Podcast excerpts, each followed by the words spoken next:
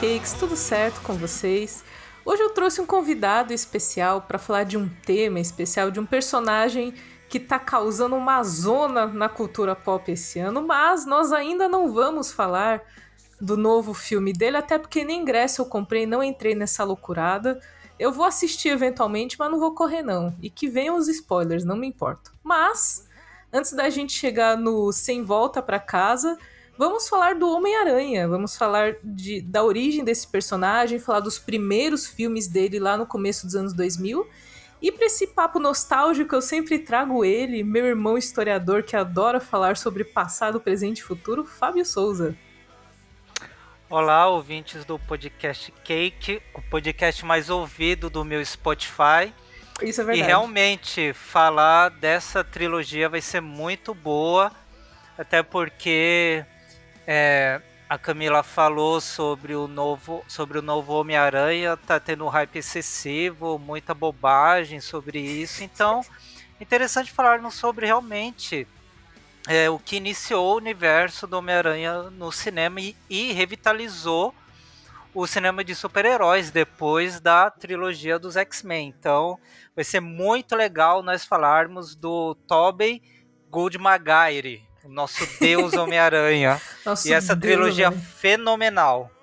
Aquela trilogia foi incrível. Inclusive, ouvintes, já tem um episódio revisitando a trilogia de X-Men, a trilogia clássica, então vão ouvir, é com o Fábio também. E antes da gente, como você é um cara de quadrinhos, você sabe que eu sempre começo desse jeito. Antes da gente entrar nos filmes mesmo, acho legal a gente falar sobre o Peter Parker, o Homem-Aranha, esse personagem nos quadrinhos, porque a gente tem os quadrinhos da DC com esse perfil de ter esses deuses no meio de nós, né? Então você tem Superman, Mulher Maravilha, é tudo sempre muito grandioso. E a gente tem a Marvel numa contramão disso, trazendo heróis que são muito parecidos com o nosso dia a dia. Então o Peter Parker, ele é um lascado, como a maior parte dos brasileiros é um lascado, ele tem que pagar o aluguel, ele tem que vender as fotinhas lá pro J. Jonah Jameson para pagar as contas. Então eu queria que você falasse dos quadrinhos, né? Você, como alguém que lê os quadrinhos, tinha muito quadrinho do Homem-Aranha em casa, então eu imagino que você curtia. É, os primeiros quadrinhos do Homem-Aranha são muito legais, inclusive tem uma editora que eu não vou falar o nome para fazer o merchan sem, sem receber nada que está publicando. E as melhores fases, que eu creio, é bem aqueles da década de 70, que aí surgiu do Duende Verde. E tem uns episódios icônicos, assim, dos quadrinhos, que é quando o Harry Osborn se envolve com drogas, assim, entre outros. E vem depois aquela fase, que é a fase da gata negra, do uniforme negro, o que é muito legal, porque quando o Peter, ele ele derrota o Sibionte, ele continua usando o uniforme negro, então tem histórias incríveis, assim, que nas HQs, no formatinho da, da editora Abril, era os números 80, entre os números 70 e 80, 90, e vem a, e vem a fase a partir da, do número 100, que é quando ele se casa. E aí tem toda uma reviravolta nos quadrinhos do Peter Parker, que inclusive chegou àquela ideia sinistra em que ele faz um pacto com o Mephisto para ter identidade. Não, antes disso, é, teve a saga do clone, que aí o Peter Parker, que nós acompanhamos há muitos anos, seria o clone, tem o Ben Haley, que seria é o Parker original, e a ideia dos editores era qual? Voltar a esse Peter Parker da Pindaíba, assim. Então teve muito isso, muita, teve muitos fãs assim que não gostaram de ver o Peter Parker casado, estabilizado, professor universitário, queria aquele Peter Parker que se ferrava como nós no dia a dia, assim. É interessante, mas aí teve essa saga do clone, não deu muito certo. E depois aí eles, eles vieram com a ideia do Mephisto, que é depois da Guerra Civil, quando é, para se juntar ao Homem de Ferro na primeira fase, depois o Homem-Aranha muda de lado, ele acaba revelando a sua identidade. E é o que é, o novo filme do Homem-Aranha vai tentar explorar mesmo, que é essa questão. E agora faz tempo que eu não acompanho, assim, nem sei como que tá agora os quadrinhos, mas essas edições antigas são incríveis, assim, inclusive tem uma cena na HQ que é muito legal, que o Homem-Aranha tem um, é, o Peter tem um problema no seu fluido de teia. Aí ele tem que ir no, ele tem que pedir dinheiro emprestado e ir para casa de metrô, assim. Aí é um quadrinho muito louco, assim, que ele tá no metrô lotado. Aí ele pensa assim: duvido que o Capitão América passe por uma dessas. Então tinha as melhores piadas, as melhores fases, assim. Sempre gostei. Mas confesso que os quadrinhos atuais faz muito tempo que eu não leio, então não sei como que está atualmente. Mas tem histórias boas, histórias icônicas, assim, que são fantásticas. É, eu também não acompanho quadrinhos, assim, eu acompanho às vezes grandes acontecimentos. Então, quando teve o rolê do, do Dr. Octopus assumir a identidade, essas coisas, assim, eu vejo por cima, mas eu também não leio. Eu lembro muito desses quadrinhos que a gente tem em casa, assim. É, antes dos arcos de Homem-Aranha, a gente tem o, o Teia do Aranha, que tem o, o quadrinho da morte da Gwen, que é bem legal. E é, depois a gente começou as tiragens realmente de Homem-Aranha, que é a coleção que a gente tem em casa. E é, e é, muito isso que você falou, assim, o Peter, ele é um... O personagem Peter Parker, né, ele é um personagem que na época em que surgiu esses quadrinhos, ele era um adolescente, então grande parte dos adolescentes se identificavam com ele. E, e, ele era esse adolescente meio zoeiro, então ele tinha esse rolê de fazer piadas, inclusive enquanto lutava com os vilões para meio que dar uma. É, meio desestabilizar o vilão, assim. Às vezes ele tava lutando, ele fazia uma piada e o cara meio que parava e ele aproveitava para dar um golpe. Então, isso era uma coisa, era um, um modo mais informal de um herói, eu diria, que tem muito a ver para mim com Peter Parker e com a visão da Marvel por muito tempo nos quadrinhos, né? É, isso também acho que foi no arco que é a morte da Capitã Jean, da Wolf. Ele mesmo, o Peter Parker, ele coloca que ele faz piadas porque ele tem muito medo. Ele fica pensando sempre se alguém vai morrer, assim, ele sempre fica tenso. Isso seria um mecanismo de defesa, um mecanismo de defesa que seria essas piadinhas. Mas surtou nos momentos muito legais, assim, tem histórias icônicas, principalmente com o Wolverine, o Demolidor. Tem a Caçada é... de Craven também, que é bem legal. É, a Caçada de Craven, que fantástica, assim, uma das melhores HQs, quase no nível do Batman Piada Mortal quase no nível, porque Batman Piada Mortal é HQ definitiva, mas é bem esse nível mesmo. É uma HQ sensacional que. Ai, temos que esperar muitos anos ainda para ir para o cinema, assim. É, vai ter que, vai ter que vir o Homem-Aranha sombrio e realista para para trazer a última caçada de Craven. Mas vamos, falamos de quadrinhos, agora vamos pular lá pro começo dos anos 2000, quando Sam Raimi dirigiu o primeiro filme do Homem-Aranha. E eu lembro, assim, já dos trailers era uma coisa inacreditável. Porque se você olhar hoje, assim, tem algumas coisas que o pessoal fala, ah, a física do filme, o jeito que ele se balança. Foda-se, era muito bom e envelheceu muito bem. Então, o primeiro filme do Homem-Aranha, a gente tem o Tobey Maguire é, assumindo o papel principal, tal qual na novela Malhação, um cara de 30 anos fazendo um adolescente de idade escolar. Então o brasileiro já ficou feliz a partir daí. Temos a Kristen Dust fazendo a Mary Jane. E o queridíssimo James Franco fazendo Harry Osborn. Assim, o, o amigo rico filho da puta, classicamente.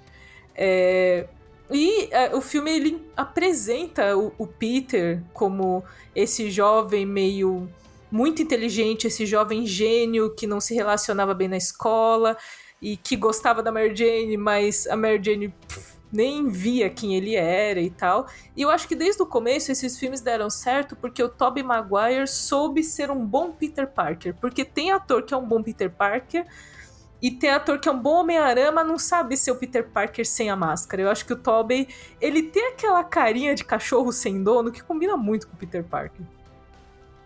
Sim, inclusive teve uma coisa que você falou isso também é interessante, porque o pessoal tá muito chato hoje, o pessoal não entende que a tecnologia do cinema ela tem a sua temporalidade. Então, nossa, agora todo mundo virou crítico de cinema, né? Então. Não, porque a física do Homem-Aranha se balançando nos, nos, Ah, é, vocês entendem muito da física do, disso, Não, né? é, primeira coisa, cinema é entretenimento. Então, naquela época, quando lançou, eram sim os efeitos especiais muito interessantes, muito, muito legais, assim. Então realmente não tem comparação com que de você querer fazer. É, de novo, não vai ter. É meio chato você querer comparar com a tecnologia de hoje, assim. Então isso aí é. Isso aí é conversa de nerd chato, assim. Na e eu ainda foi... acho que não envelheceu mal. Eu acho que não envelheceu mal. Se você assistir, tem coisa que incomoda um pouco, mas se você olhar pelo tempo que passou, 20 anos, tá bom pra caramba. Sim, assim como hoje, assim, quando você vê os vídeos assim da atrás das câmeras mostrando os atores é, interagindo no fundo verde assim ou no fundo azul sei lá. É chato pra caramba então perde essa magia. Então não sei porque agora todo mundo quer ser crítico de cinema mas voltando a ser o filme quando lançou o trailer realmente foi um trailer incrível. E ele pegou bem essa ingenuidade do Homem-Aranha da década de 70, 80, assim. E a primeira cena é muito legal, que é quando o Peter ele fala que essa história começa com as, sempre com as, é, as melhores histórias, que é por causa de uma garota, assim. Então... E esse, todo esse rolê da Mary Jane, né? Essa, essa, essa paixão que ele tem pela Mary Jane, ela, ela é o fio condutor dos três filmes, né? E, e eu gostei muito, assim, que é uma coisa que me incomoda no, no Homem-Aranha do Tom Holland, que é essa. O rolê da figura paterna, o rolê da figura de admiração. E eu acho que esse filme acertou muito em trazer, sim, o tio Ben e mostrar o tio Ben, a convivência dele com a tia May, com o Peter. E, e mostrar a morte dele mesmo. A morte dele também é uma coisa que ressoa na trilogia inteira. Então esse rolê do tio Ben e o com grandes poderes vem grandes responsabilidades e pipipi, papapá, mas é bom, eu acho que assim, é piegas você, é a mesma coisa da morte dos pais do Batman, assim, mas tem que mostrar toda vez que Marta e, e, e Marta morreu, não sei o quê. Mas eu acho que tem porque são, são coisas de formação desses heróis. E eu acho que colocar isso no começo do primeiro Homem-Aranha, o tio Ben morrendo e a culpa que o Peter sentiu, né, por ter deixado o cara escapar e falar a famosa frase, né? Tipo, por que isso seria problema meu? Porque ele deixa o cara escapar, o cara que roubou o mano lá da luta livre que não pagou ele direito. Ele deixa o cara escapar e é esse cara que provoca a morte do tio Ben, assim. E eu acho muito importante a, a figura do tio Ben. Eu acho que é uma coisa que falta nos novos filmes, assim. Então, nesse caso eu discordo um pouco de você, por quê? Porque eu, eu quero eu que acho mesmo. Eu acho que o Tom Holland, ele, ele é o Homem-Aranha do universo Ultimate. Ele é mais do universo Ultimate, que são que é assim, um garoto com papel de garoto. Tem realmente aquela chatice da figura paterna do Mr. É que eu não Stark, gosto do Tony assim, Stark, eu não gosto do Tony Stark, não me desce Tony Stark, é. entendeu? Mas eu acho assim que também não dá para comparar. Até já tínhamos conversado antes que o que eu achei legal é que nós temos três Homens-Aranhas com personalidades totalmente diferentes, assim. E eu acho que a maneira como o Tom Holland ele foi introduzido no MCU não tem como ter a mitologia do tio Ben. Não tem. Isso aí não tem. Pelo menos para mim assim não tem. A maneira como foi feita as histórias, o primeiro filme, como ele como ele entrou assim de uma até a estreia dele é muito legal na, na Guerra Civil, então acho que quebraria muito essa questão do tio Ben. Mas o do o do Tobey Maguire faz muito sentido, porque é aquela história clássica de origem, assim, até tem como comparar assim com o primeiro Superman, assim, porque a cena mais que até um clássico podemos colocar do cinema pop é quando ele vai descobrindo os poderes. Aquela sequência Sim. dele descobrindo é incrível, assim. Então... É que ele mostra o dedinho, o polegar, assim, vai mostrando as garrinhas, ele vai, tipo, subindo na parede, assim, Subindo, o sentido de aranha, quando ele vai brigar com o Flash Thompson, ele percebe, ele consegue antecipar. Então, essas histórias são muito legais e funcionaria com ele. Agora, eu creio que com Tom Holland não funcionaria porque ele já foi introduzido no meio da história. Enfim, e ainda nem falamos do Andrew e nem sei se iremos falar, mas eu acho assim que é legal o primeiro Homem-Aranha porque é aquela história clássica de origem, como falei novamente, tem todos os perfis. O Tobey Maguire, eu lembro que tinha. É uma coisa que é chata hoje, que como não vê de mais DVDs, aí você não tem os making off, os testes todos. Eu vi o teste dele, como ele fez para o Peter Park, estava perfeito. Como Homem-Aranha, nem tanto, mas como Peter Park é do primeiro quadrinho, praticamente. Uhum. A ele expressão facial clássica, né? dele, as vestimentas, assim, aquele garoto muito ingênuo. E assim, o tio Ben é perfeito, muito perfeito. Aquela aquela sequência assim, de origem é a mais incrível de todas. E para mim funcionou muito com ele. Mas eu creio que para é, a segunda fase do Homem-Aranha, vou usar esse termo com o Andrew Garfield, eu creio que não funcionaria. E com o Tom Holland, para mim, não cabe, assim. Não cabe da maneira como foi feita a personalidade dele. Mas, assim, é bem legal. O meu problema com Tom Holland, meu, meu problema é o Tony Stark. Eu, tipo, eu vou abrir um parênteses aqui pra gente parar de falar de Tobey e falar de Tom Holland, porque eu não, eu, não me desse um Peter Parker que ele ganha tudo. Ele ganha uniforme, ele ganha outro uniforme, todo mundo dá as coisas para ele. Para mim, o Peter Parker, ele é o cara que ele, ele vai costurar o uniforme dele, ele vai atrás das coisas, sabe? Eu não sinto, eu sinto esse. Eu sinto o Peter Parker e o Tom Holland muito eu acho ele muito reativo na história dele. A história dele é contada por outras pessoas. Ele não é o protagonista da história dele. Eu não sinto ele como protagonista da história dele. Ele reage ao Tony Stark, ele reage ao Doutor Estranho, ele reage às coisas, mas ele não é quem tá indo no rolê. Mas, enfim, é porque eu não gosto, não gosto do Tony Stark. Não, tem sentido, tem sentido isso, porque o a, a, primeira trilogia, o Parker, ele tinha que ser totalmente ativo mesmo, assim. Sim. Ele teve aí, até a criação do uniforme, também uma cena muito legal. muito legal, aquela sequência Desenhando. que desenha e tal. E aí a gente tem, pra escolha desse primeiro filme, foi trazido o, o vilão clássico do Andy Verde, William Defoe, que estará de volta no novo filme, assim, fazendo um Norman Osborn loucaço das ideias. Maluco, assim, tipo. E, e, o William Defoe já tem uma cara de maluco, mas funcionou muito bem. É, ele é tipo o Jack Nicholson, né? Aquele cara que quando entra você sabe que vai dar merda, que vai ficar louco em algum momento da história. Não, ele tá perfeito, inclusive ele pegou bem as características clássicas do Norman. Nem sei se ele leu os quadrinhos porque tá muito perfeito, assim. E é bem aquela ideia que o Norman Osborn ele começa a enlouquecer de ficar usando o soro verde, ela nem lembra assim, o nome, mas ficou muito legal mesmo. Lembro que na época a gente tinha umas críticas quanto assim, ao uniforme, mas funciona, funciona pensando hoje, funciona. Tinha que ser uma armadura mesmo, bem é, naquele estilo Sentai, que era daquelas séries tipo Jasper. É um Power Ranger, né? É um Power Ranger, né? Eu, eu me recuso a usar esse termo. para mim é Changeman, Flash, mas por Super Sentai, é um Super Sentai. O Super Sentai. Só que funciona, só que funciona. Depois, pensando bem, também creio que se fosse do visual clássico, poderia ficar com uma máscara muito estranha, assim. Mas achei a Cara... escolha muito boa do vilão, vilão da estreia, ser o Duende Verde, assim, porque fechou uma história muito bacana mesmo, assim. Eu vi com as melhores época... sequências de luta. Sim, eu vi que na, eu vi um, um desses rolês de making off que na época eles chegaram a fazer teste com a máscara clássica do Duende Verde, com gorrinho roxo e tal, bem classicão, só que ficou muito feio, ficou muito monstrão. E aí era um rolê, assim, na época foi pensado da forma comercial, do tipo, vai espantar muito criança, vai assustar muito criança, e para vender colecionável não vai ser um design legal de colecionável. Então eles pegaram esse conceito daquela daquela máscara do Duende Verde e colocaram uma coisa mais tecnológica, uma coisa mais high-tech, uma coisa mais é, que fazia mais sentido até com o movimento do cinema na época, com X-Men que estava saindo na época também.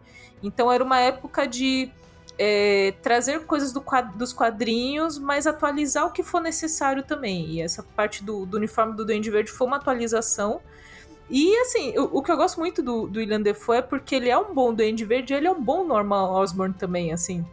Eu lembro muito da cena que é do da ação de graças na casa da tia May, assim, que ele tá muito maluco das ideias já, tipo, ele vai no quarto do Peter e o Peter tá lá em cima, assim, cai uma gotinha de sangue, ele tá super desconfiado. Aí ele vai pegar um docinho e a tia May dá um tapinha na mão dele, tipo, fala, tipo, ainda não, espera todo mundo chegar. E ele olha assim meio puto e depois ele ataca a tia May vestido de duende verde. Ele não engoliu que ele não, pôde, não, não pôde comer o docinho antes. Então ele teve esse, esse rolê assim e ele tinha piadinhas também. Eu lembro desses rolês de, que o, o Peter, o Homem-Aranha do Tobey Maguire não era um Homem-Aranha muito piadista. Ele não fazia tanta piada, inclusive quando veio do Andrew Garfield foi uma diferença, assim. Sim. Mas eu lembro do Duende Verde fazendo as piadinhas. Não sei se você lembra uma vez que ele. Lembro. Ele sequestra o Homem-Aranha, assim, que ele tá todo amarrado num, num teto de um. Num telhado de um prédio, aí o, o Duende Verde chega e dá um tapinha assim na cabeça dele. Tipo, e aí? É, mano, eles ficam conversando, ele coloca a mão na cintura. Muito louco. É muito, é muito, é muito, é uma energia muito de quadrinhos isso, né? Essa informalidade mesmo. Sim, parece muito aquela série clássica do Batman também, o Batman Robin lá do Adam West. Então, é o Norma, o William Defoe, ele realmente conseguiu absorver tudo assim do, do personagem do Norman Osborn. Achei muito legal mesmo, essas cenas são as melhores, ele é o personagem que rouba a cena, assim. Então, esse primeiro filme, ele tá muito, ele foi muito legal assim, é redondinho. personagens. É, redondinho. Ele é tava conseguindo usar né? assim, o termo até a sequência final, assim. Achei muito bacana. Só uma coisa chata que sempre acontece que todos têm que ficar sem máscara, né? é pra pagar o cachê do vi. ator. Tem que pagar o cachê do ator, né? O Sim, ator mas por favor, né? Mas Cara, manda Mandalorian. Mandalorian. Pedro Pascal tira. E o rolê do Mandaloriano é você não tirar o capacete, mas o Pedro Pascal tava injuriado que ele não tirava o capacete e tirou o capacete em Mandalorian, sendo que não era para tirar nunca. Então, assim, a gente sabe é. como Hollywood funciona, né? E aí, uma das coisas do Norman Osborn também é que ele é um puta pai ruim. E aí a gente tem a figura do Harry, o coitado do Harry Osborn, interpretado pelo James Franco, persona não grata atualmente em Hollywood. Porque era muito rolê. Eu lembro muito dessas cenas que eu ria muito, que era o Norman assim, tipo, nossa, Peter, você é um gênio. E eu olhava pro Harry e falava, e você aí, né, Harry, não faz nada direito. E tipo, o Harry ficava, pô, mano, eu só queria o amor do meu pai, meu pai ama mais você do que eu. É, tipo, tinha muito esse. Esse ah. ciúminho do Harry, sabe, em relação à relação do Norman e do Peter, né? É, isso também tem um pouco nos quadrinhos, assim, nas histórias clássicas tinha essa tensão mesmo, que o Norman, ele sempre ele sempre apostou muito assim no Peter Parker, não apostava nada assim né, é, no Harry. É interessante que é por isso depois que ele também vira assim, o Duende Verde, o Harry Osborn, que depois vamos ter no terceiro filme. E essa sequência eu também gostei dessa parte da desse relacionamento. E aí eu entendo porque você é puta com Tom Holland, porque esse é o Peter Parker que, gente, ele não queria nada, as coisas caíam o pessoal chamava ele de gênio, ele, meu, tenho que comer miojo, né? Então, tá bem interessante. E fora também Exato. o Clarim Diário, né? Clarim Diário, a gente tem que falar do J. Jonah Jameson, que inclusive é uma, é uma das cenas que eu mais dou risada em The Big Bang Theory, quando eles estão nomeando os personagens que começam com a mesma letra. E, e o Raj fala que o, o mais absurdo é o J. Jonah Jameson Jr., porque é quatro é não começa com J. Sim. É, o Stanley Mas... tinha um problema com isso. ele, tinha, ele tinha um toque, né, aparentemente. Mas é, ele, o J. Jonah Jameson ele é perfeito, interpretado pelo J.K. Simmons, que está de volta também. Voltou agora numa nova versão do, do J. Jonah Jameson. E é, é ele é incrível, sim, ele é incrível.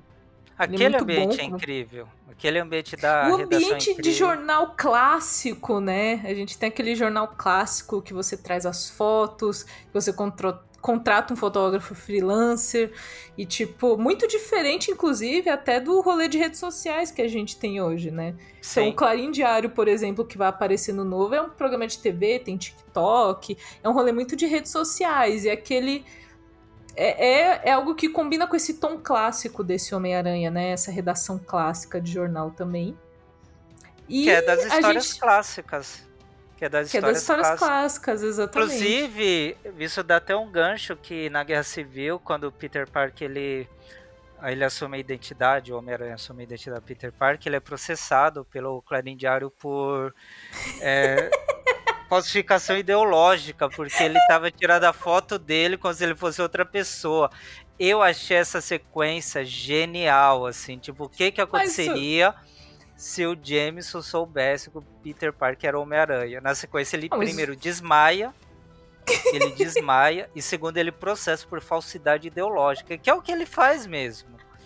Mas Aí tinha até umas cenas claras. E era bem legal, porque ele tinha a câmera que ele usava na cintura e tinha um dispositivo. E toda, aí ele deixava a câmera em algum lugar toda vez que ele passava, clicava. Ele deixava colado com a teia, assim, né? Deixava coladinho no ângulo, assim e tal. Sim, então e... esse ambiente foi legal. Foi bem legal e. Ah, eu não lembro a atriz que fez a Mary Jane também. Perfeita, assim, perfeita. A Kristen Dust. Ah, a Kristen, Kristen Dust. Tá ruivinha, com cabelo muito, muito igual aos quadrinhos. E uma coisa que eles. Uma decisão que eles tiveram nesse, que depois lá no terceiro aconteceu de um jeito meio bizarro, mas que não foi começar com a primeira paixão do Peter, que foi a Gwen Stacy, né? Então a Gwen Stacy ela foi cortada, então a paixão de escola do Peter aqui é Mary Jane. Inclusive a gente tem é, até uma alusão à morte da Gwen, que é o o rolê do, do sequestro do Duende Verde, que ele joga ela e joga um ônibus cheio de criancinhas, né? Que ele fica assim, tipo, salvar a mulher que você ama ou que morram as criancinhas, assim, o clássico do Duende Verde, né? para foder com a cabeça do Peter Parker, mas é uma alusão, né? É uma alusão muito clara a como foi a morte da Gwen também. Sim, é, isso aí foi uma decisão até acertada, assim, dos, dos diretores, que era já era introduzir logo a Mary Jane, até porque a personalidade dela nos quadrinhos era muito melhor do que a Gwen Stacy. Assim, os quadrinhos da Gwen, ela era muito. Ah, ela era namorada do Peter Parker, assim. Ah, namorada namora... perfeita, bonita, intocável e muito diva, muito arrumada. E a Mary Jane sempre foi de dar umas respostinhas, de ser mais irônica, né? De ter mais personalidade mesmo, né? Então, gostei disso, que pegaram-se uma... a personalidade dela, achei muito boa.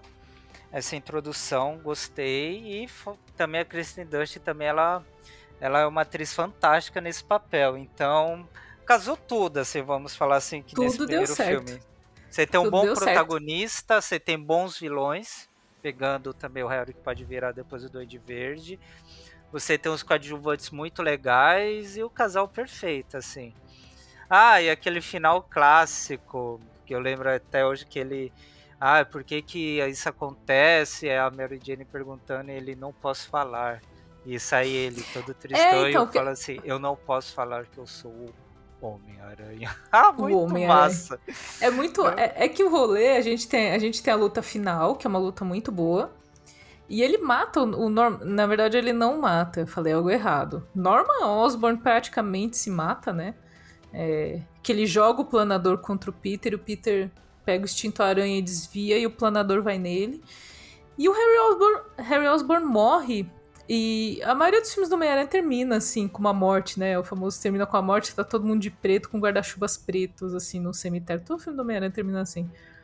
E aí é nessa é, cena, Norma, né? O do Dorma é igualzinho dos quadrinhos, acontece a mesma coisa, assim. Ele derrota, aí ele pede para ele se render, via seu planador, e ele pula, quase que instintivamente, aí pega. E tem a famosa frase final que é: Não conte ao Helder. É, é, muito bom que ele fala, tipo, não conte ao rei. E ele é. cai pro lado, assim, é muito bom. É, e grandes atuações de William Defoe. É. Aí tem depois aquela sequência do cemitério que também é muito legal.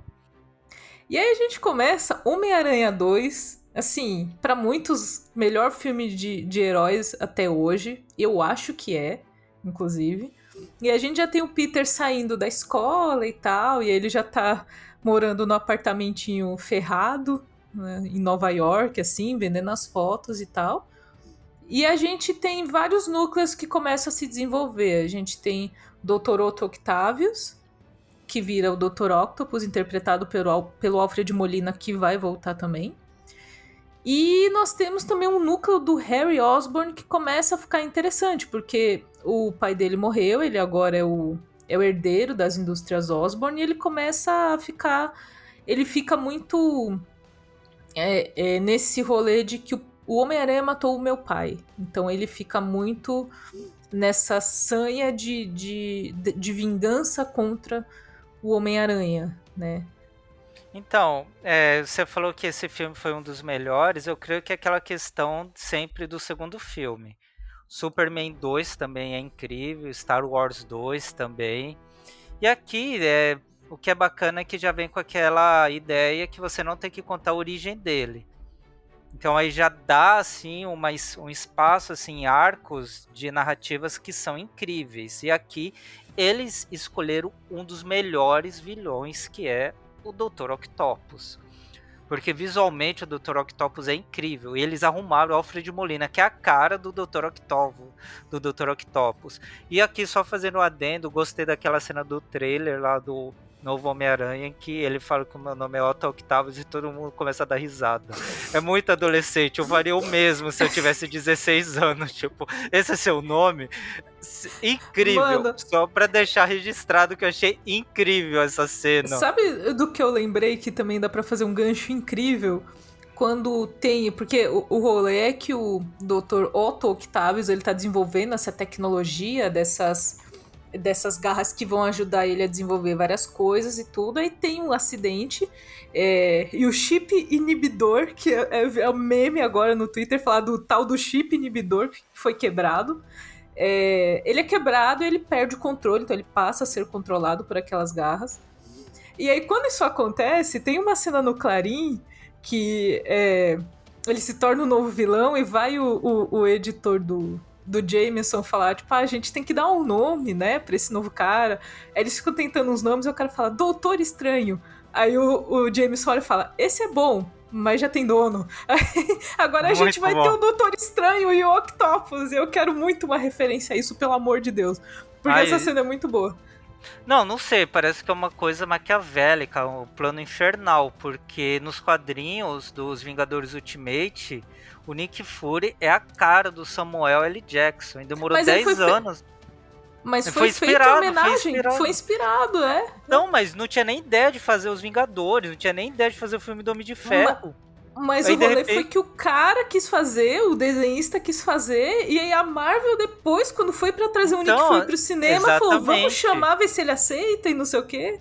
Não, é, é isso bom. que eu falo, é incrível, parece até um pacto com o demônio, né? De repente, naquela época, você é jamais o... ia imaginar que ia ter um filme, ou pelo menos jamais imaginaria, um filme do Doutor Estranho, e de repente vai ter.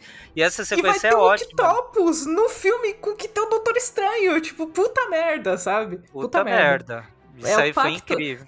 É o pacto e com nessa... o demônio do Kevin Feige. Sim. E essa primeira sequência é legal que você falou porque mostra a vida após lá. Aí você tem a Mary Jane brilhando, Mary Jane incrível, supermodelo, Peter Parker loser mais do que tudo. Que também tá assim. Não, aquela primeira sequência ele se ferrando muito, muito, não você conseguia fazer nada. Lembra da cena que ele tá num coquetel que tá com a Mary Jane? Acho que é o coquetel que ela anuncia que tá noivando com o J. Jonah Jameson Jr. Jr., sim. E aí que ele toda vez ele tenta pegar um drink, é o último, e toda vez alguém pega dele. Tipo, tem o garçom assim com a bandeja, e tem um ele vai pegar, alguém pega, ele vai pegar, alguém pega. E aí no último ele pega um copo, tá vazio. Tipo, é muito. É muito quadrinesco e é muito loser do Peter Parker, né? Não, e é legal porque você não. Você sente a. Uh como que o personagem é azarado. E isso é um mérito do Tobey Maguire, porque ele fica sempre com aquele olhar assim, tipo, perdido, aquele olhar de espanto. E é muito. E essa sequência é incrível. Tipo, ele sempre, pô, só quero pegar um drink, só, só isso. queria pegar um drink. drink. Tipo, a coisa básica da vida, a vida me trola. E outra coisa que tem nesse filme que para mim é muito dos quadrinhos, eu lembro, e eles fizeram a cena igualzinho, que é o rolê dele perder os poderes. Então a gente já tem no segundo filme um Peter Parker se questionando sobre ser Homem-Aranha, ou como a vida dele seria melhor se ele não fosse o Homem-Aranha. E a gente tem o rolê que ele perde os poderes, assim, e aquela cena clássica que ele joga o uniforme numa lixeira e sai andando na chuva, assim, o plano que eles usaram para mostrar é exatamente o quadro que tem nos quadrinhos, né? A mesma coisa. E é bem legal, porque isso foi um bloqueio mental que ele teve, assim, porque ele viu assim, olha, minha vida, eu não tô conseguindo ser o Peter Parker, não tenho nenhuma chance assim, com a Mary Jane. O trabalho tá ruim, trabalho. ele não ajuda a tia, não consegue ajudar a tia May a se mudar, ele não consegue fazer nada na vida pessoal dele, né?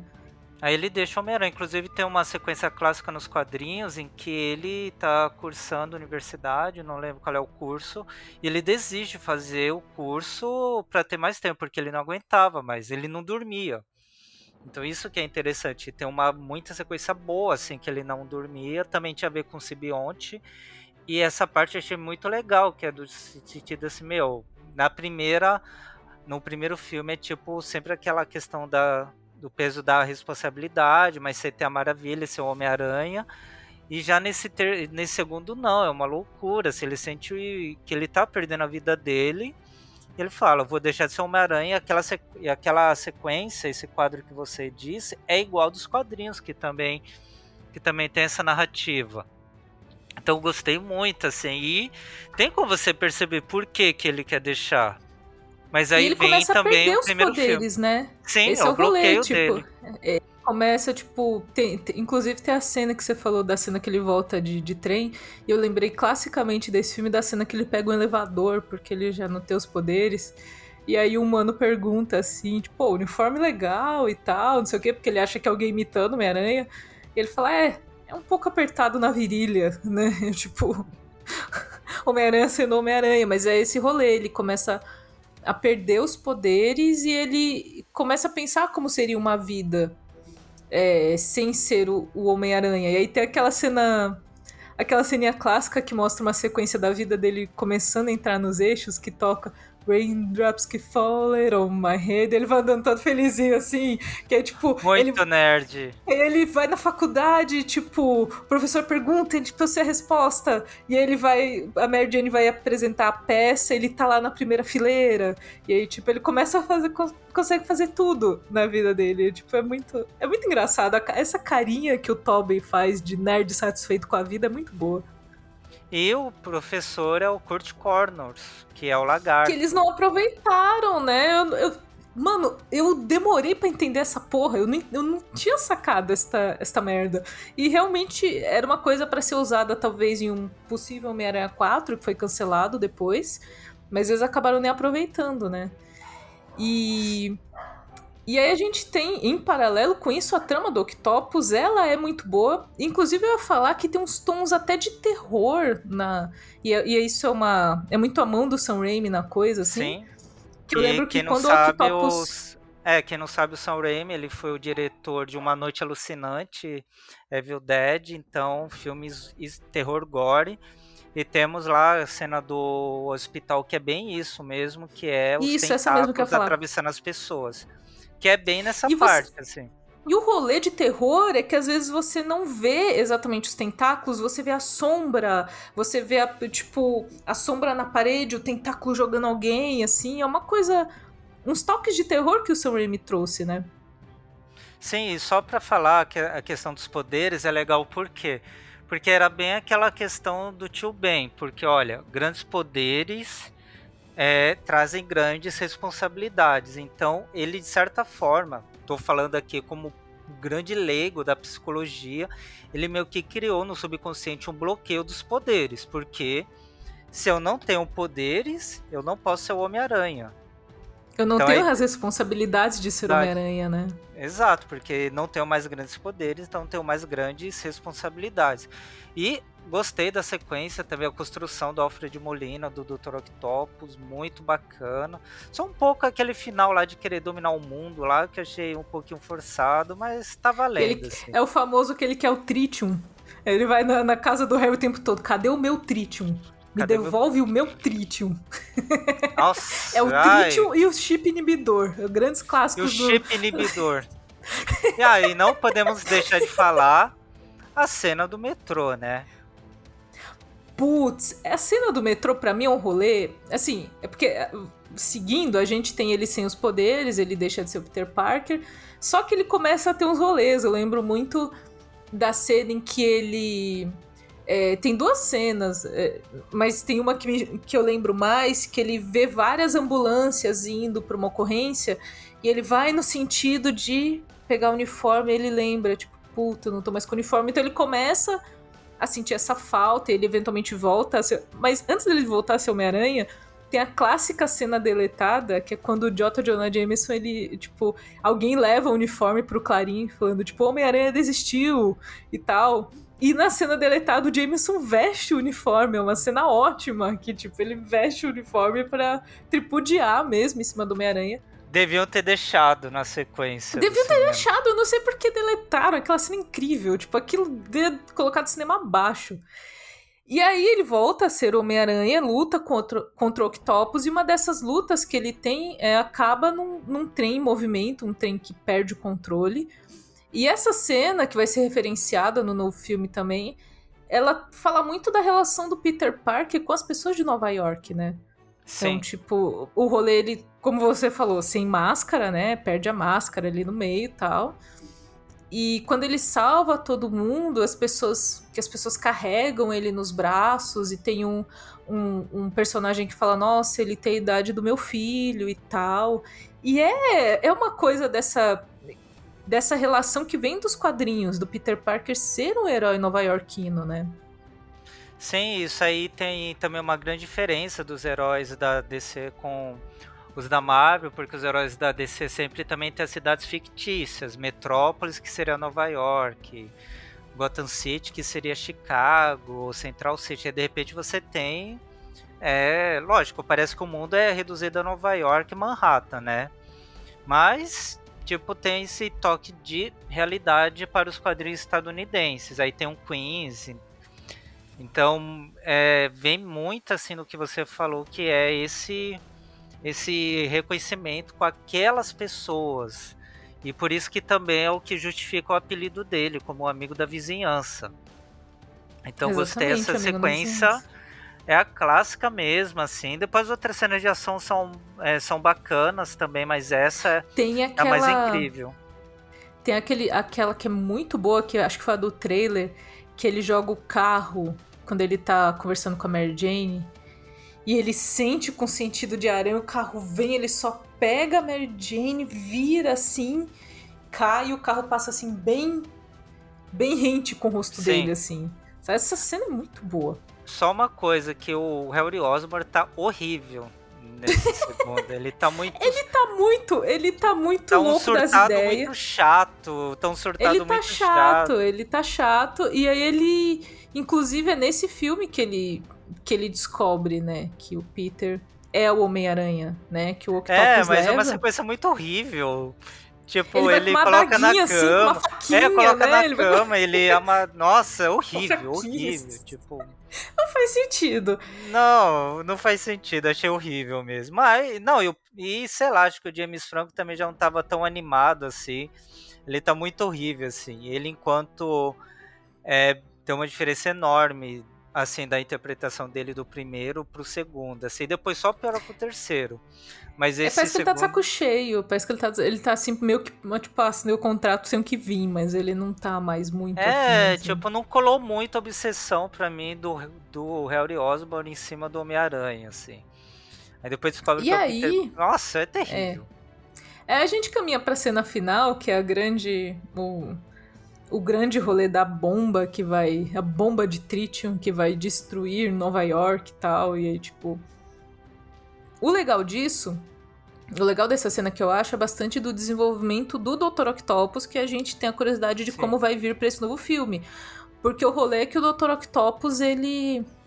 Ele não morre como um vilão, né? Ele se sacrifica para desfazer a cagada que ele fez e salvar Nova York mas ele não morre como um vilão. Ele, ele, ele, é, ele recobra o controle das, das, das, dos tentáculos, né? Então ele morre de um jeito legal. Aí fica a questão, Hollywood, sua linda, como que vocês vão trazer de volta de um jeito legal? Como? Vai... Simples, sempre tem magia, magia. Ah, não, não é como ele volta, é porque ele volta querendo procurar o Peter Parker e lutando com o Peter Parker, mas ele tava de boa com o Peter quando terminou o Homem-Aranha 2. Ele tava de boa. Foi o Peter que fez o discurso de ciência lá para ele, que fez ele recobrar a consciência dos tentáculos, então. Não sei. É, mas é... termina muito bom. É, termina bom mesmo. Vamos ver termina mesmo. Termina muito bom. E aí vem o terceiro, pior de vem todos. Vem o terceiro. Vem o terceiro que foi, na época era sabe? Porque, tipo, você tinha vindo de uma história de apresentação boa, um segundo filme de desenvolvimento muito bom. As expectativas pro Homem-Aranha 3 estavam lá em cima, assim. Você tem essa promessa de Venom, que é um personagem que eu não sei porque caralhos as pessoas gostam tanto do Venom, mas as pessoas gostam não tanto sei do Venom. porque Quem é também. que sabe? Não sei porque esses filmes dele fa fazem sucesso. Eu não sei também, inclusive esses filmes. Eu não assisti nenhum Venom. Eu só vejo cenas, making offs e spoilers no Twitter, que eu não me importo. Mas o rolê é que tem uma relação de amor ali entre o Ed Brock e o simbionte. Eles são um casal. They are a couple. Eles se beijam, inclusive, no primeiro filme. Tem uma cena Ah. que o simbionte beija o Ed Brock, assim. Eu não sei, eu não sei porque as pessoas, as pessoas gostam do Venom. E a gente Mas é interessante isso porque o Sam Raimi, ele só gostaria de ter o Homem-Areia como vilão. Aí foram os produtores que forçaram que teria que ter o Venom e mudou toda a história. E a gente acabou tendo três. O, o, o Harry, como a gente falou, ele volta como um duende verde barra um duende macabro. Ele volta como um duende. Não, não sei. Eles meio que misturaram ali. Ele não usa o planador, ele usa tipo uma prancha, como se fosse de um skate, assim. E a gente tem o rolê do Peter. ah, inclusive no 2 tem. no na parte da Mary Jane, né? Ela quase se casa com o J. Jonah Jameson Jr., que eu vou repetir esse nome sempre que possível. E aí ela sai correndo e abandona o casamento, que é uma cena muito bonita também em Nova York, outro rolê nova iorquino, assim, que ela abandona o casamento e ela sai correndo com o vestido de noivo no final do 2 e vai atrás do Peter. Então eles começam o filme juntos, o Peter quer pedir ela em casamento tal. Tá indo tudo mais ou menos bem até que o Harry vai atrás dele, o Harry perde a memória, inclusive eu achei isso Nossa, muita truqueiragem de roteiro. legal. Mas Muito é muito legal truque ele de bate. roteiro. Ele bate, bate a cabeça, cabeça. né? Mas É, assim, mas mas, ela- a, mas a luta é bacana, essa primeira sequência até que A luta tá é bem, bacana. tá muito quadrinhos, tem até bolas de teia, de fluido de teia, que é muito legal, é algo muito dos quadrinhos. Eu não reclamo da batalha, meu filho. Eu reclamo porque você fazer o cara perder a memória no começo do filme, mas é muito conveniente, né? Porque aí Muito. depois o Peter. Porque aí o Peter se aproveita, o Peter fala: ah, não vou contar agora que eu sou Homem-Aranha, né? Eu posso ter meu amigo de volta e tal. Ele, ele deixa lá, né? Ele deixa como Pra tava. você ver como é o problema de todos, tirando o Andrew Garfield e de todos os Homens-Aranha, porque o do Tom Holland também o problema é. Eu não quero que as pessoas saibam que eu sou Homem-Aranha. Pra Que é bem saber. isso. Não é pra É saber. Mas tem uma coisa interessante que é qual? Que aí é, a o personagem do Parker ele assumiu totalmente ser o Homem-Aranha. Então essa coisa que eu acho muito bacana que ele sendo um superstar, assim. E aí vem a- a cena mais bizarra que é qual? Ele beijando a Gwen Stacy na boca e depois pedindo a Mary Jane em casamento. Então, va- va- vamos, vamos falar desse filme, porque esse filme a gente. Se no filme anterior a gente tinha Mary Jane sendo uma estrela e o Peter Parker fudido, eles, eles inverteram isso no terceiro. Então a gente tem a Mary Jane recebendo críticas terríveis no teatro, ela vai cantar num rolê de garçonete. Então ela, inclusive, tem uma cena assim dela andando meio cabisbaixa por Nova York, no meio do povo, sabe? Ela se sentindo muito pra baixo. E por outro lado, a gente tem a cidade de Nova York ovacionando o Peter Parker, não Peter Parker, o Homem-Aranha. Então, todo mundo é a. O pessoal fala que é aranha mania, né? Que tá Aranha mania. vendendo coisas. E assim, nessa, nessa cena, é, é o rolê que ele vai receber a chave da cidade, alguma coisa assim. E a Gwen, ela é filha do, do chefe de polícia, como, como era nos quadrinhos também. Nos quadrinhos. E aí, e aí ela. Be... Mas é que você. É que assim, Fábio, não é que ele beija ela. Ele beija ela de cabeça pra baixo, do mesmo jeito que pra ele baixo. beijou a Mary Jane, entendeu? Então ele, ele começa a ter uma arrogância no papel ali de Homem-Aranha. Então ele passou por construir esse personagem, por quase desistir de ser um herói e voltar a ser um herói, e a gente tem ele como um herói arrogante agora, né? Uma arrogância até que é, é uma coisa do simbionte, que se eu não me engano nos quadrinhos, é uma coisa assim, o simbionte ele potencializa coisas que já estão dentro de você. Aí que Então, tá, não. esse- Não, nos Sim, quadrinhos isso mas no não filme acontece. é. No, nos No quadrinhos filme é. Não, nos quadrinhos não. Inclusive, eu até achei isso muito legal, porque o que acontece nos quadrinhos, o simbionte ele vai sugando a energia dele. E é isso que ele descobre, que ele alimenta o simbionte, por isso que ele depois vai. O Peter, depois ele vai atrás do Quarteto Fantástico para tirar o simbionte. aí eu gostei disso, que é qual? No filme, que o simbionte ele muda, ele muda a personalidade dele, que é a sequência do Parker Emo. Isso nos quadrinhos ele, seria ele, na verdade, incríveis. ele já tá indo num rolê Já de tá ser indo. arrogante, e aí o rolê é que o simbionte ele potencializa isso. Então ele, digamos assim, quando ele pensa em ser filho da puta, mas ele não é, ele pensa um pouco e não é, o simbionte tira essa parte. Então ele só age, ele inclusive começa a tratar mal a filha lá do cara que aluga o apartamento pra ele, do tipo, ele começa a pedir pra ela cozinhar as coisas pra ele. Ele tem a cena ótima que ele vai no, no escritório do Jameson e ele senta e põe os pés na mesa, assim, tipo, eu quero um contrato e não sei o que, o Jameson fica olhando assim, tipo. É, essa cena Que é é isso, ridícula. toda, toda essa sequência é ridícula. É mas, é que é, mas, é, mas é estranho uma coisa, porque Hum, o Peter Park original ele jamais faria isso. Então também não dá pra entender essa mudança de personalidade que começa com é, o Parker ele adorando toda essa adulação em cima atenção, né? Então isso Inclusive tem. nunca aconteceu nos quadrinhos. Sim, então, sim. então não dá pra é entender uma coisa totalmente isso- do filme. É, tô, totalmente do filme, não, eu até eu não consegui entender o porquê disso, o porquê que. Eles quiseram colocar- botar um rolê do tipo. O que eu entendi na época era: ele tinha vindo de uma sequência de fudido, fudido, fudido, fudido, fudido. E a cidade de Nova York, depois que ele derrota o Octopus, a cidade de Nova York passa a dar mais destaque positivo pro Homem-Aranha. Em vez do Clarim tá questionando, tava todo mundo falando: o Aranha é o nosso herói. E aí ele Sim. meio que deixou isso subir pra cabeça, nesse sentido do tipo ah, eu não sou mais um ferrado, entendeu? Ele assim, as pessoas gostam de mim. E a sequência depois, quando ele tenta pedir a Mary Jane em casamento, é muito boa. Eu gosto desses tropes de comédia de- dos filmes do Homem-Aranha, que ele combina lá com, com o maninho do restaurante pra vir a banda e trazer o anel.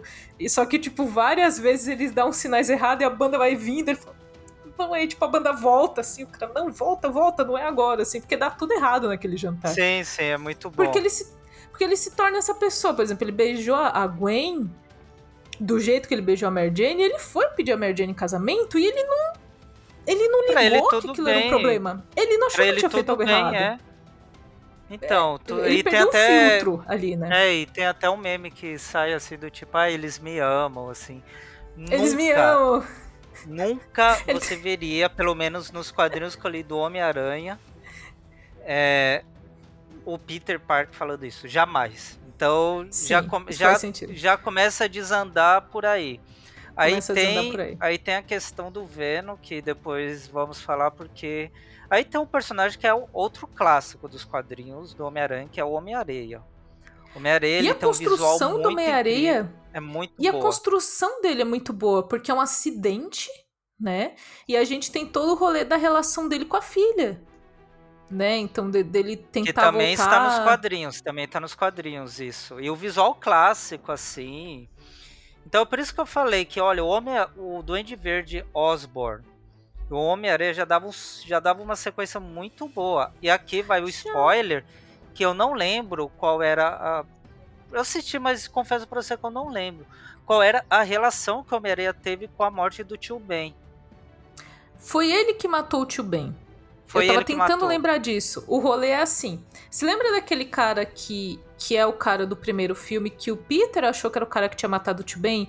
O maninho com Sim, cabelo sim. meio descolorido, assim?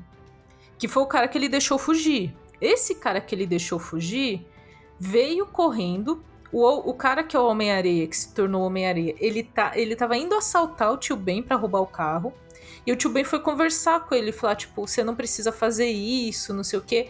E ele meio que tava começando a ouvir o tio Ben. Só que o cara veio esbarrou nele, gritou, falou: a gente tem que ir, não sei o quê. E nisso ele tomou um susto e atirou.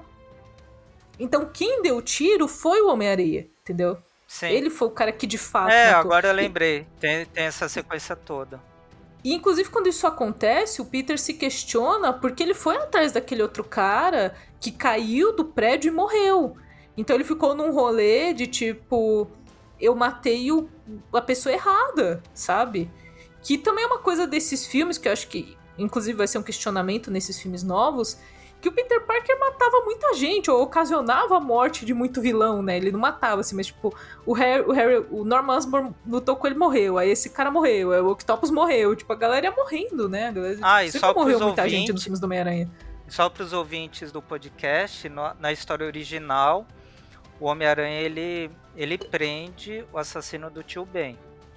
Então, na história original, ele não mata o assassino do tio Ben. E e é verdade, eu gostei dessa sequência, a maneira como ele foi introduzido.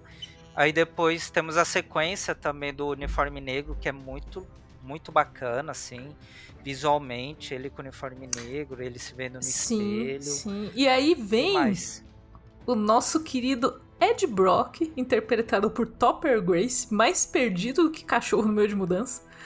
Chegou lá do nada também, do mesmo jeito que a Gwen Stacy também chegou do nada. E aí a gente tem a cena quando o Peter começa a perceber as ações dele.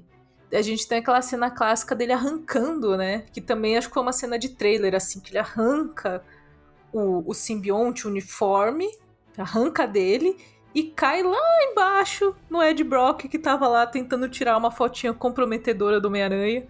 Tipo, é muito, é muito as conveniências desses filmes, né? Porque, tipo, tá lá Sim. de Brock passando, opa, caiu um negócio preto aqui, um bicho, não sei o que, só começa a cair nele o negócio, assim.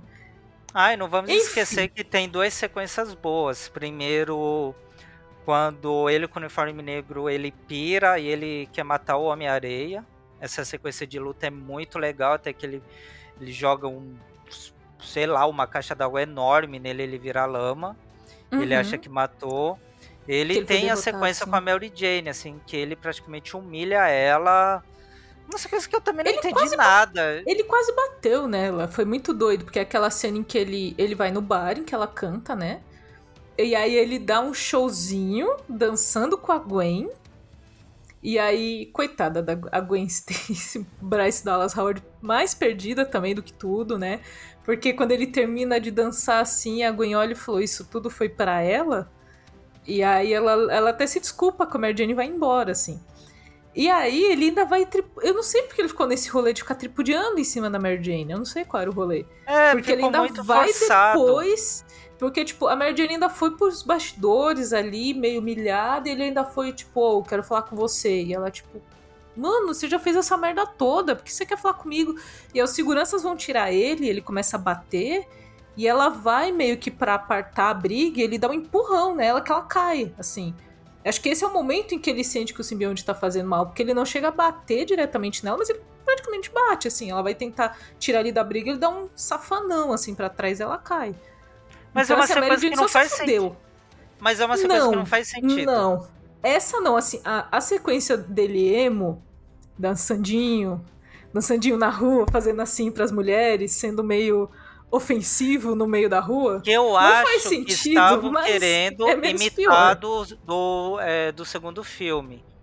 Que é quando ele dança sem ser Homem-Aranha, sem ter seus poderes. Aí eu penso que os produtores quiseram fazer uma sequência parecida, mas totalmente sem sentido, assim, tipo. Que ele vem dançadinho, ele sai, ele sai da loja assim, dá uma reboladinha ofensiva. Não tem, a única coisa que tem sentido dessa mudança de personalidade é quando ele quer matar o Homem-Areia, porque na minha cabeça isso fez sentido. Olha, eu quero matar o assassino do Tio Ben. Agora a briga dele com o J. Jameson, essa sequência. Ele entrega o, o, Ed Brock também. Esse é o rolê do que o Ed Brock fica fudido, porque ele descobre que o Ed é, fez um Photoshop lá numa foto dele com uniforme negro, porque ele tinha quebrado a câmera dele. E aí ele dedura. E aí o Jameson fica puto, manda ele embora e tal, sabe? Então ele vai, fuder, ele vai fuder nas pessoas. Não tem sentido. Aí vem a continuação da história, que é qual? Agora tem o Venom e tem o Homem-Areia no rolê. Então a história ela a começa a ficar muito confusa, muito confusa. Começa a ficar. Assim, foi um filme muito desconjuntado do ponto de vista de montagem, de roteiro. E a gente vai pra cena final, né? Que é ele. Que é básica. É, começa com uma luta entre ele, Venom e Homem-Areia, e depois chega o Harry também. Totalmente e... sem sentido. totalmente sem sentido. Aí já perdoou, ele lembrou que o Peter era Homem-Aranha, mas também já perdoou também. Essas conveniências de roteiro, coisas que eram extremamente importantes dois arcos atrás, agora não importam mais. Né? Sim, e aí porque a, aí a gente tem que dar luta... o final pra história. É, a gente no final dá, já tinha duas horas e pouca de tinha duas horas e pouca de filme e ainda tinha que dar o fechar o arco, que aí vem fechar essa luta. O arco. Que a única coisa que eu acho eu gostei dessa luta, novamente, são os efeitos do Homem-Areia, porque eu acho que eles conseguiram colocar Nossa, é efeito de peso e ao mesmo tempo da leveza da areia caindo ao redor, assim. Eles conseguiram dar uns efeitos muito bons na luta. E Homem-Aranha 3 termina com a morte do Harry, do Harry Osborn, porque todo mundo morre no filme do Homem-Aranha, tipo. Nossa! Bom, primeiro, tem tem que ele consegue derrotar o simbionte usando o clássico dos quadrinhos, né? Que é a que questão é barulho, do né? som. Né? Depois uhum. tem a uhum. morte do Harry Osborn, que também não faz sentido. Tipo, também era um personagem que tava totalmente sem sentido. Então tinha que morrer mesmo. É, ele já tava com a cara fodida. Tem a cena aquele que do Homem-Aranha emo, que ele joga a bombinha de volta, né? Que o Harry fala, tipo, ah, você vai me matar como você matou meu pai. E aí o Harry joga a bomba de abóbora, ele pega com a teia e joga de volta. E, tipo, explode assim na cara do Harry. Ele já tá, tipo. Aí aparece Nossa, ele no eu... final, tipo, com a cara toda fodida, assim, metade eu da cara. Eu deletei essa cena também. pra ver é como que, que é lembro... é tão confuso. É que eu lembro da cara de bosta do James Franco, porque ele já tava muito de saco cheio. Aí a galera chegou e falou: então, a gente tem que fazer uma maquiagem de machucado na sua cara. E ele falou: ai, que bosta esse filme. Sinceramente. Aí tem, depois que ele derrota o Venom, depois que o Harry é, morre, aí tem o que ele vai fazer com Homem-Areia, e ele perdoa. E aqui vem uma questão interessante que eu li é, em um artigo, quando o filme foi lançado, que esse Homem-Aranha 3 é o filme do perdão, assim, porque é um clima muito pesado, inclusive até Sim. os alívios cômicos que eles querem fazer com o Parker Emo não cola muito, porque é muito pesado, assim, ele... Essa essa ele tá sendo ofensivo dele... com as pessoas, né? Tenta tirar o humor de, do fato dele ser ofensivo com os outros, né? É, mas não colou muito, assim, ficou muito pesado mesmo. E aí o filme termina de uma forma que jamais imaginaríamos como seria o final dessa trilogia. Porque se o começo é o Parker correndo atrás do ônibus e falando: olha, toda boa história começa com uma história de uma garota ou de uma paixão perdida ou, ou algo do tipo. A sequência termina ele abraçando a Mary Jane e eles pensando como que um vai perdoar, como que ela vai perdoar ele, porque ela viu o pior lado dele, assim, o lado rancoroso, o lado cuzão dele, o que realmente ele pensa dela, a maneira como ele se sente inferior, assim, então essa cena também foi bem pesada, assim, o final que termina ele se abraçando, e eu li esse artigo, falava assim, não, é é o filme do perdão, é um clima pesado, porque você tem um Harry que perdoa ele por ser Homem-Aranha até estranho. Eu te perdoo por você ser o Homem-Aranha, mas tá bom. É porque né? ele, entrou na, ele entrou na vibe Sim. de tipo, você não me contou. Você, você, você, eu sou seu melhor amigo. Mas melhor amigo. aquelas bosta de quadrinhos, você não dá para contar, Sim. né, gente? Aí você tem o Parker perdoando o Homem-Areia. Que essa cena é muito legal, assim. A melhor sequência que eu acho que tem, assim, é ele olhando assim, Homem-Areia tá lá, ó me entrega. Tobey Maguire chorando feio. Porque o Tobey Maguire feio, chora é bom, né, feio né, porque, pra caramba. É. Mas eu gostei dessa sequência, que inclusive o Homem-Aranha ele praticamente entrega a vida dele, fala, ó, você pode fazer o que você quiser comigo, ele falou te perdoo, e tem a sequência final, que é a Mary Jane tentando fazer como que eu vou saber agora lidar com esse Peter depois de eu ter visto esse outro lado dele esse lado maquiavélico, tudo. Então, é um filme que tem um. Poderia ser um filme muito bom, assim, criando bem é o que você apresentou na sua fala, que era toda a expectativa que tinha separado o terceiro, mas fizeram um filme muito pesado, muito pesado. Geralmente, e também não sei por que fizeram um filme tão pesado.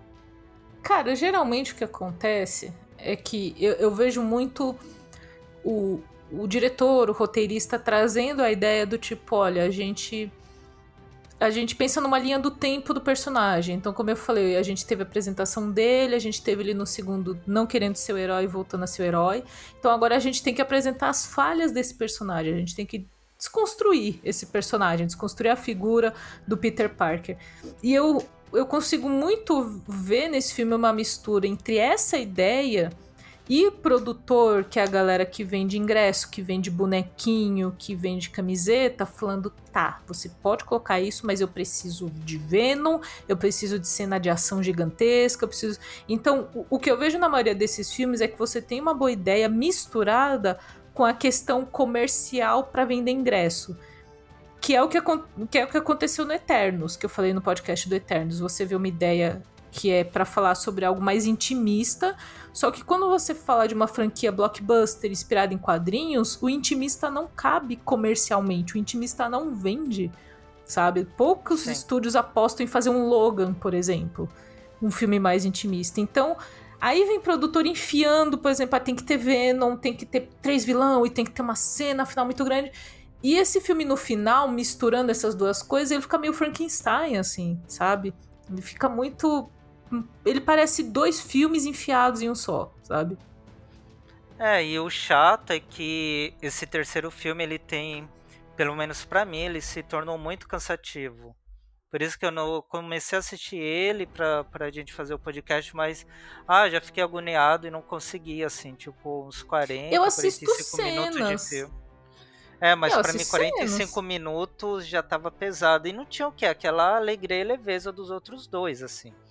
Primeiro, uhum. nossa, uma hora e meia passava voando. E o segundo, melhor ainda. O segundo é o perfeito, assim. Mas não que é o melhor filme de super-heróis, assim, mas. Qual é o melhor perfeito. filme de super-heróis para Fábio Souza, historiador? Me conta. Ah, difícil. Ah, eu ainda vou ficar com. Ainda vou ficar com Superman 2, a missão, porque aquele Superman do Christopher Reeve é o melhor de todos, assim. Eu ele sempre mente, encerro. Ele mente, é muito bom. Ele mente. ele depois. Ele consegue. Isso tá muito diluído lá, que ele, que ele hipnotiza depois a Lois Lane, quando eles se beijam. Então, e tem, nossa, a sequência do Zod, assim, que é incrível. Lógico, não é aquela coisa maluca do Zack, do Zack Snyder, né? Mas as cenas de ação para aquele momento lá eram incríveis, assim. Então, para mim, é o melhor mesmo, porque muitos, assim, pelo menos essas sequências dois, é, para mim se inspiram muito nele. Só que todos os filmes dois são bons. X-Men 2 também. X-Men 2 é muito, muito, bom, é verdade. É muito bom, sim. É... Então, bom, não sei. Não vou falar que o Homem-Aranha é longe de casa. O 2 é bom porque tem que o terceiro. Pra ver essa trilogia. Eu não gosto de nenhum desses. Mas, eu sempre que eu gravo podcasts com você, eu termino com uma promessa do próximo podcast. Então, a gente tinha gravado X-Men prometendo Homem-Aranha, cá estamos, gravamos de Homem-Aranha. E então vamos fazer um rolê de que eu vou assistir os filmes clássicos do Christopher Reeve pra gente gravar de Superman. Próximo podcast com você. Superman vai ser nossa, vai ser bom. Você vê que tem quatro e tem um horrível, que é Salvando o Mundo. Vamos ver o horrível também. Vamos ver o bom, vamos ver o horrível, vamos ver tudo. Mas daqui a uns dois meses eu te dou tempo para assistir, não se preocupe. É, aí, porque assim... até porque vamos estar na enxurrada do Homem-Aranha sem voltar para casa, de fãs queimando cinemas, talvez de uma revolução social surgindo a partir disso. E aqui só para eu terminar minha participação, até comentei com, é, com uma aluna, com alunos que eu estava numa num happy hour com eles que começou bacana, assim, eu acho que essa questão dos fãs, assim, falando do Homem-Aranha tal, que queria ter os três, os dois, Tobey Maguire, Andrew Garfield, mas agora chegou numa coisa quase que ensandecida. Acho que o hype piorou tudo, mas assim, isso que porque a internet é um filme. faz, Fábio. É isso que a internet Não, eu faz. sei, a internet eu sei. pega uma coisa legal e transforma num cocô. É isso que a internet faz. É, porque vai ser aquele filme que vai ser um fracasso. Não vai ser um fracasso não, pelo nunca filme. Vai satisfazer, tá, nunca vai tá satisfazer. Tá não, nunca não, vai satisfazer pessoas... as expectativas. Então, e eles enlouqueceram. As enlouqueceram. enlouqueceram. As pessoas enlouqueceram, enlouqueceram com isso. Por isso, que eu, por isso que eu vou fazer que nem você, porque para mim o filme de dezembro é Matrix 4. Esse Matrix é 4. Inclusive saiu o trailer hoje, no dia da gravação desse podcast, saiu um novo trailer que tá mais fudido ainda. Eu fiquei muito mais de cara porque aparentemente a história é ao redor de Trinity, então assim. Depois que passar Matrix 4, a gente grava que você assistir. A gente grava, mas o que eu posso falar pro pessoal do podcast do podcast do podcast, do podcast é Assistem de boa. Podcakes. Podcakes. Podcakes. Obrigada. Ok. É, assistem de boa o Homem-Aranha longe de casa. É só um Sem filme. volta pra casa. Sem volta, Sem volta pra casa. casa. É só um filme. Não vai ser melhor do que a trilogia clássica. E é o terceiro filme. Terceiro filme sempre é ruim. Então, Sempre é ruim, é. não sentem-se que Inclusive- vocês foram enganados. Não, vocês, no máximo vocês estão sendo enganados por vocês mesmos, talvez. Vocês mesmos. É, inclusive, eu, eu vou tirar dessa sua fala o, o título do episódio, que vai ser a Revolução Social do Homem-Aranha. Eu acho que, que cabe bem no que, no que tá rolando. E aí a gente tem os filmes do, do Andrew Garfield, não, não, não acho que vale comentar muito, assim, acho que foi uma interação diferente. Eu gosto do Andrew Garfield, eu não acho que ele é ruim, e eu acho que o primeiro filme é muito bom pra sua época, inclusive. Aí chegou no segundo, a galera cagou, foi botar muito efeito, vilão estranho, aí cagou de novo. Pra mim, para mim não é, para mim não são os realizadores, Pra mim novamente é produtor que fala que tem que mudar, tem que botar vilão, tem que ter cena de ação, porque é isso que vende, é essa percepção de tipo, se não tiver isso, o grande filme de ação não vai funcionar. E aí ficou, era pra ter tido o terceiro, morreu ali no segundo e fi- ficou com Deus. É, porque acho que também o que quebrou foi aquela ideia que. Ah, tava tudo sendo planejado para que ele se tornasse o Homem-Aranha. Então, É do sangue dele, que o pai dele Ele- botou o sangue dele no treco de aranha. Aí tem uma cena deletada no final do segundo, depois que a Gwen morre, que aparece o. Eu esqueci o nome do pai dele. Ben Parker. Não, Ben Parker é o tio. Ai, O tio cara. Ben. Tio Ben Parker, Ah, caralho. tio Ben, ai, é verdade. Eu não sei. Richard, Richard Parker. É o Richard, Richard Parker. E que aparece aí, tipo, o pai dele tá vivo esse tempo todo. Aí, tipo, você fala, ah, mano, aí vocês me forçaram. Aí não, não, Não, deu. forçar. Mas. Não, e, e o pai dele, tipo, lutando que nem o 007 no avião, assim. Ah, é, teve É, isso, nossa. a abertura Tá do louco? filme 2, Ó, eu vai, tinha esquecido. vai andar de avião, ó, falo, uma turbulência é um saco. Ninguém luta numa turbulência de avião. Eu fiquei vendo aquela Conta como foi a sua turbulência que apagou as luzes tudo. Acho que você tava indo pra Londrina, não sei, que você falou que teve uma turbulência. Londrina, tive uma puta turbulência, assim, ficou meia hora o avião descendo e subindo, as luzes apagadas. Então, uma sensação do inferno, assim, porque, nossa, é uma tensão muito grande. Não, Aí é eu vendo tipo, aquelas. morrer, né? Aquele rolê de tipo, Mas o ok, problema é que você não sabe quando, porque foi meia hora de turbulência. Então, quando eu vi aquela cena, achei muito forçada, assim. Deu tempo de melhor se arrepender das coisas? Deu tempo de se Tudo, mas arrepender eu me das arrependi, coisas. me, a- me arrependi quatro vezes de tudo. Então, eu me arrependi quatro vezes, assim, porque não acabava, né? Chegou uma hora que eu pensei, meu, cai logo. é. É, eu pensei, cai logo, né? Porque não aguento mais essa expectativa do fim. É ver... Então, Mano, eu tinha muito mas é só- dessa cena do Richard Parker no começo. Não, é que só tá pra ele falar. e a mãe também, Sim. né? né? Putz, esqueci o nome da mãe, não vou tentar lembrar. Acho que é Mary Parker. Não, Mary Pa- Eu não sei, enfim. Ai, Os Mary, acho que é Mary, os Parkers. Os é. Parkers. Então, Ai, realmente, gente. uma turbulência pesada, aquela cena não tem nada a ver. Ou seja, é o melhor Homem-Aranha, mas, tirando isso, o roteiro é pior uma bosta, roteiro né? de todos, É. pegando até do Lagarto. Tiraram origem clássica do Lagarto, que ele só queria voltar com o braço que perdeu no Vietnã, agora fazer todo mundo virar lagarto. Não tem, não tem sentido. não tem.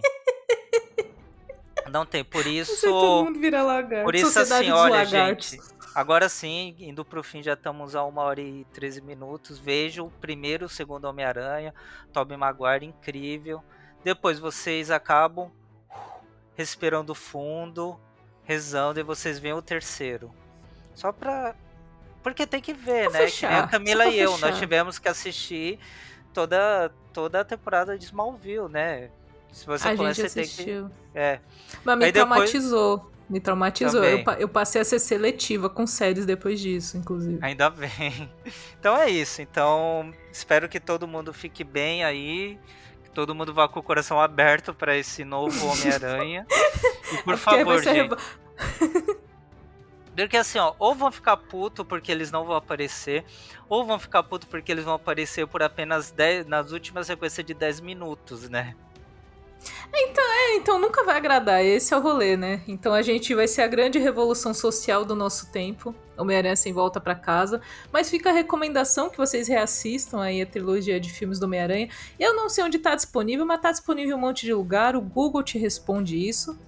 E meu irmão, querido irmão Fábio Souza, diga onde as pessoas podem te encontrar por aí, ou não, se você não quiser ser encontrado. Não sei.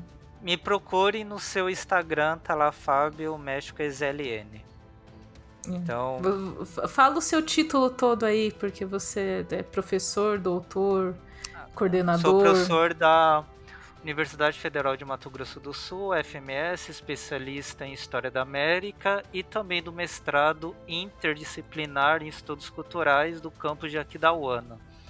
Então, quem também Esse quiser... último nem eu sabia. Então, quem quiser sabia. fazer uma pesquisa de quadrinhos, estudos culturais e comunicação, estamos abertos a novos desafios. Tem mais subtítulos do que a Dani Daenerys, nascida da tormenta, mãe de dragões, quebradora de correntes, anão queimada. E eu sou a Cake. Vamos terminar aqui porque foi outro final não, pavoroso. Não, não. Pavoroso. E eu sou a Cakes Underline Souza em todas as redes sociais que importam. Me procurem por aí. E o Podcakes está de volta na semana que vem. Tchau. Tchau, tchau, gente. Até.